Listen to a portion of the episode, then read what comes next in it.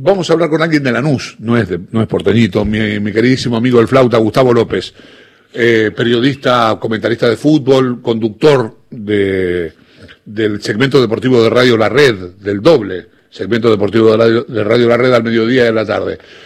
¿Cómo te va, Gustavo? Un abrazo grande, ¿cómo estás? Chavo querido, ¿cómo te va? Buen día para todos. Bueno, ¿cómo estás vos? Bien, bien, por suerte ya bien. Eh, mi casa, con la familia, ya trabajando y plenamente recuperado después de un par de semanas donde el COVID me tuvo, me tuvo mal y donde la pasé mal realmente. ¿Cuál fue el primer indicio que tuviste? ¿Cómo, cómo comenzó? Mira, yo voy a la radio, mira, el día que Barcelona se come 8 contra el Bayern Múnich, uh -huh. ese día hicimos un programa de debate encendido en la radio, éramos tres, y al día siguiente, el viernes... Estaban en el piso, estaban en la radio. Estábamos en la radio, éramos tres, tres personas, tres periodistas, este, donde discutimos tres horas, hablamos de Barcelona y de sí. Bayern Múnich, bueno, la verdad que daba para mucho ese, ese programa y ese partido. Solo escucharlos. Claro, y, y bueno, al otro día, uno de los tres, uh -huh. un compañero nuestro, no viene a, a la radio porque la esposa había dado positivo. Eh, bueno, eh, no quería decir que él también de positivo, tuvimos que esperar el resultado y el sábado a la noche él confirma que también había dado positivo. Entonces el día lunes nosotros nos fuimos a Isopar porque habíamos estado con él trabajando en cercanía en un estudio, éramos tres. Sí, claro. Y bueno, fuimos Marcelo Estacios y yo a, a isoparnos, que éramos los otros dos que estábamos en el piso, Marcelo dio negativo y yo di positivo. Eh, di positivo... Qué locura, la conducta del virus es increíble, ¿eh? Increíble, estábamos los tres en el piso, este Marcelo negativo, yo positivo, y te digo la verdad, yo fui por rutina, no tenía absolutamente nada, apenas me dolía un poco la cabeza, pero nada, este, fui a isoparme por, por prevención, y bueno, cuando, cuando me llega el mail que te comunica que das positivo, fue un impacto porque, no porque me dé positivo, la verdad que este, está dentro de las posibilidades, Claro. pero no lo esperaba porque me sentía muy bien.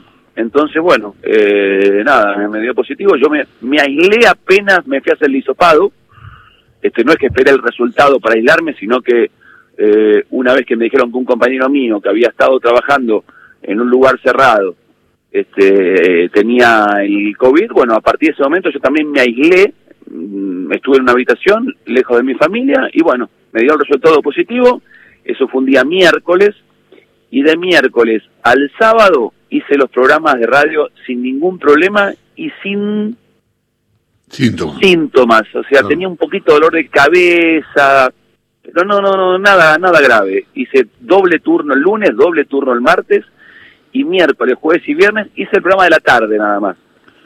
Me quedaba un poquito sin aire en el, en el Claro. final, pero no, nada grave. Todo en tu Y casa, ahí ya estabas en tu casa remoto. Todo, todo en mi casa y recién el sábado a la noche empecé a sentirme mal. Pero, pero, parió. empecé a sentirme mal, empecé a tener fiebre eh, alta, viste, 37 y medio, 38, 38 y medio, 39, y me subía y bueno, este, ahí, ahí empecé a preocuparme, llamamos a un médico porque además cuando vos te da positivo, hay un médico que te hace un seguimiento, te llama, te dice cómo estás, cómo la llevas, te dice cuando te dan el alta, y pensar que el sábado cuando yo me empiezo a sentir mal, estaba casi a 5 o 6 días del alta. Claro. Y bueno, ahí empecé a, a levantar fiebre, a sentirme mal. Y el, el domingo que vimos la final de la Champions, todos, este, la vi, la vi con trapos, con trapos mojados en la, en la frente, en la cabeza. La vi como pude, la verdad que me sentía muy mal. Y ahí le dije a mi esposa que llame a, a un médico. El médico me dijo que, que bueno, que no, que no era normal que tenga tanta fiebre tantos días y que me vaya a, que me pasaba a buscar una ambulancia por mi casa para llevarme a, a una clínica. Qué bueno, terrible, vino. Sí, Qué sí, sí. terrible. vino la ambulancia, este, con las, con las dos personas vestidas casi de, de, de astronauta, como la vemos en televisión. Bueno, me metí en la ambulancia, llegué a la clínica, este, apenas llego a la clínica voy a la guardia, en la guardia me hacen los primeros este, chequeos y, y me toman la presión y me ponen suero. Y de repente, este, bueno, cuando me hacen la tomografía, que te canta todo, absolutamente todo, ahí directamente, en vez de devolverme a la guardia, me llevan a, a, a una habitación. Y en la habitación, bueno, este, llega el médico y el médico me dice, mira, la verdad te dio bien la presión, te dio bien este, el análisis de sangre, pero tenés neumonía, me dice.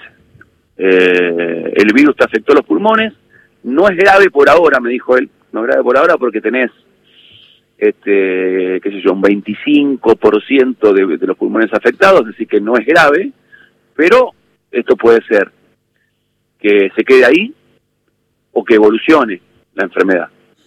Y bueno, me quedé, le dije a, mi familia, yo no, no, había llevado ni una remera, ni un, ni un cepillo de diente, nada.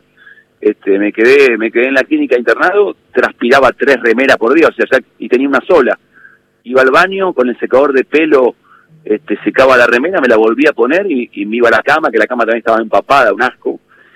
Y, y, bueno, este, empezó a complicarse ahí la situación porque el virus empezó a crecer, empezó a sentirse cómodo en mi cuerpo y ya después este, tenía el 30, el 35 y el 40% de, del virus dañándome los pulmones y a partir de ese momento generó preocupación en los médicos y ellos me recomendaron. ¿Estuviste siempre en sala normal? ¿Fuiste a terapia intensiva? Nunca estuve en terapia y nunca tuve respirador.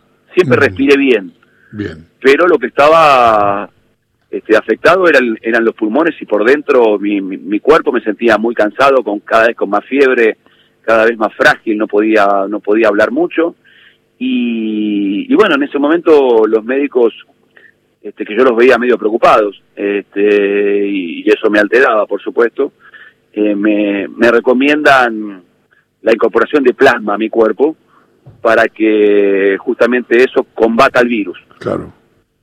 Eh, bueno, yo por supuesto, yo a 160 días de, de, de, información o de informar a la gente de, qué estaba pasando, sabía lo que era el plasma, pero tampoco vos sabés cómo puede reaccionar. Había un 80% de probabilidades de, que te haga bien, pero había un 20% de que te haga mal. Vos tenés que firmar eh, hay un consentimiento de que te haces responsable de lo que pueda suceder. Además, todo solo, ¿viste? La soledad ahí te mata, la soledad y la incertidumbre. Esto es lo que dicen eh, todos los que pasan por esto. Eh, Eduardo Feynman dijo algo parecido también que la soledad, que no ver la cara a quienes te, están atendiendo. ¿Cómo era tu posición de frente al virus eh, antes de que te pasara esto? ¿Vos lo subestimabas, pensabas que no era para tanto? Yo este, siempre lo sabías que era grave. No, siempre lo respeté muchísimo, chau, siempre, siempre, lo respeté muchísimo, nunca me cuidé tanto en mi vida. Eh, ya, en, ya en febrero yo acá en mi casa lo que hacía era mirar eh, canales italianos y españoles y, y, me aterraban las imágenes que estaba viviendo. Eh, nunca fui a un programa de televisión y me habían invitado, te digo, me había invitado el programa de Juanita Viale, este, también había ido, me habían invitado Intratables un día a opinar de, de, de, que el fútbol no se jugaba más y, yo, y nunca quise ir a ninguno porque me parecía que, que un conductor, que, que alguien responsable, un comunicador, tenía que dar el ejemplo. Y nunca fui a un asado, nunca fui a una reunión, nunca fui a un programa de televisión, llevaba mi comida este, todos los días a, a la radio. O sea que, te cuidabas, sí. Totalmente, nunca me cuidé tanto, jamás, jamás. Y aparte mi esposa es una fanática, claro. lo que era? Yo llegaba, me tenía que sacar la ropa afuera de mi casa, este, me, me, me ponía desinfectante, alcohol en gel. Lo que sí dije, que por ahí hay en, en las redes dos o tres personas me lo reprocharon, yo contaba, contaba al aire cómo lo estaba viviendo. Como yo iba al aire igual, como yo hacía el programa tres horas igual, mis compañeros me decían, ¿y cómo la llevas? A veces me cargaban, que me llevaban la, la comida este, en la puerta que parecía un preso, ¿viste? Me golpeaban. Sí, sí, sí. Y yo en un momento dije, estoy perfecto. Yo digo, yo no puedo creer que me haya cuidado tanto, 160 días para tener esto, dije yo al aire. Pero no tenía nada.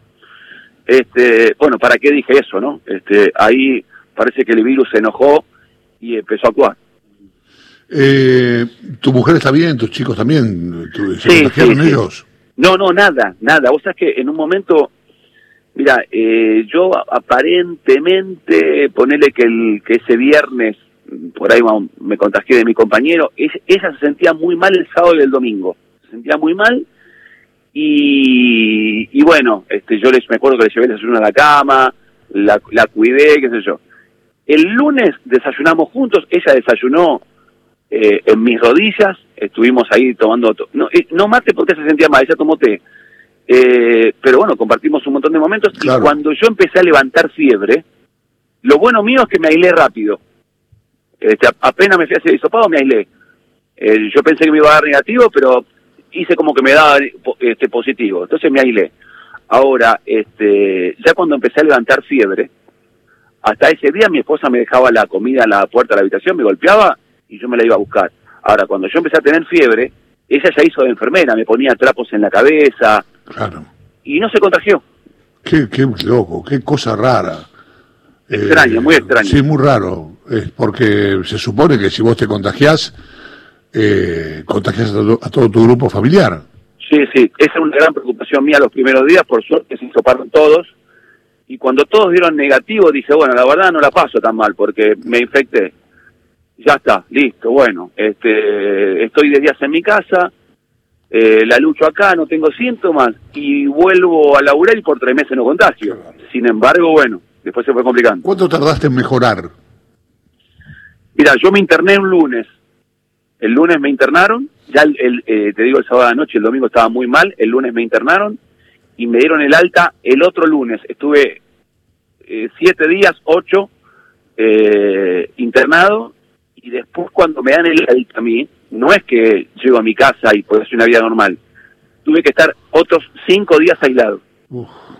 Claro, o sea, volvés a tu casa y tenés que aislarte. Qué, claro, porque porque habitualmente si vos no tenés si el síntoma es leve o moderado, vos en 10 días, 10 eh, días después que te hacen el, el hisopado, ya después tenés este el alta. Ahora, si se te complica, eh, es más largo y además los médicos eh, tuvieron en cuenta ese sábado, que me empecé a sentir mal, como que ese día se activó el virus.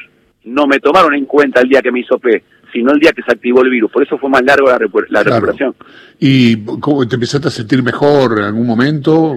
Mira, eh, cuando, estabas mejor, respirabas mejor. Cuando me aplican el plasma, que yo pensé que era una solución rápida, eh, no sé si fue mental o qué, apenas me ponen el plasma me levanté como que estaba bien. Sin embargo, la noche posterior fue mi peor noche en la clínica. Y, ese día me preocupé muchísimo porque ya ni las pastillas me bajaban la fiebre. Entonces yo en ese momento pensé que el plasma no me salvaba y que todo lo contrario me ha hecho daño.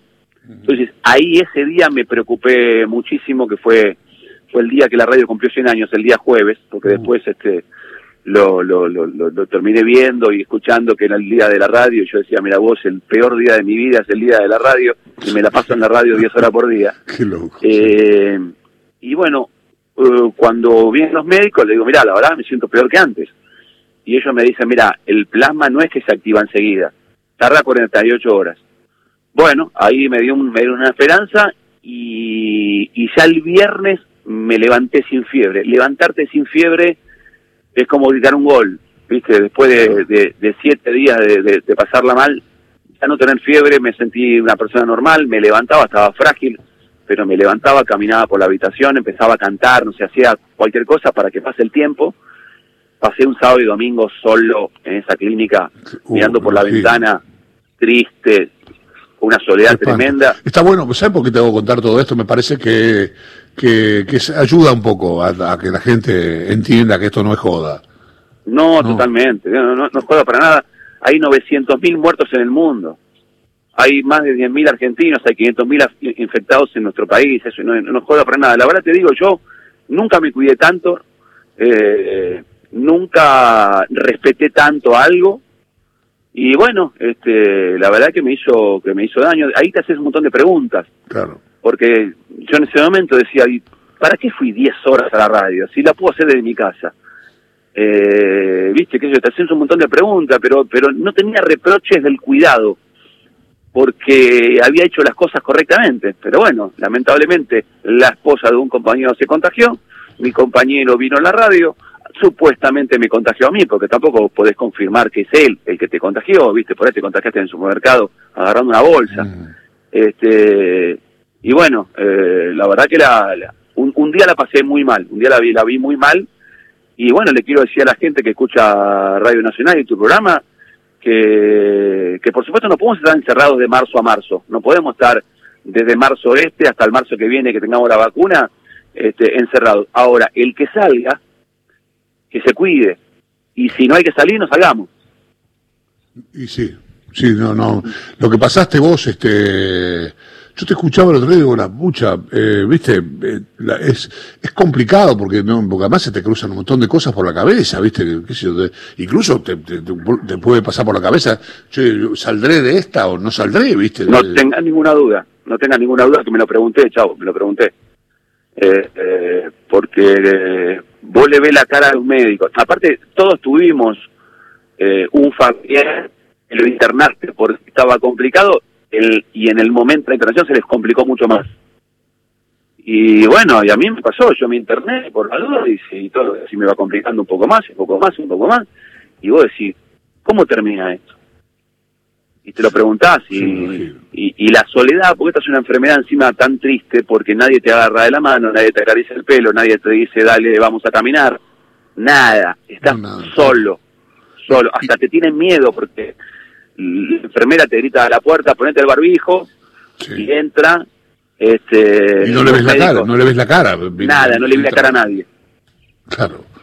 No, es este, es terrible. Gustavo, me alegro que haya salido de eso mucho, nos conocemos hace muchos años, te aprecio mucho y, la verdad que, que, esto que te pasó me, me, impresionó mucho, sobre todo, viste, las cosas empiezan a aparecer, eh, se empieza a cerrar el círculo, ¿no? En un comienzo era parecía lejano y vos ves que gente que vos conocés y gente que, que está cerca le empieza a pasar.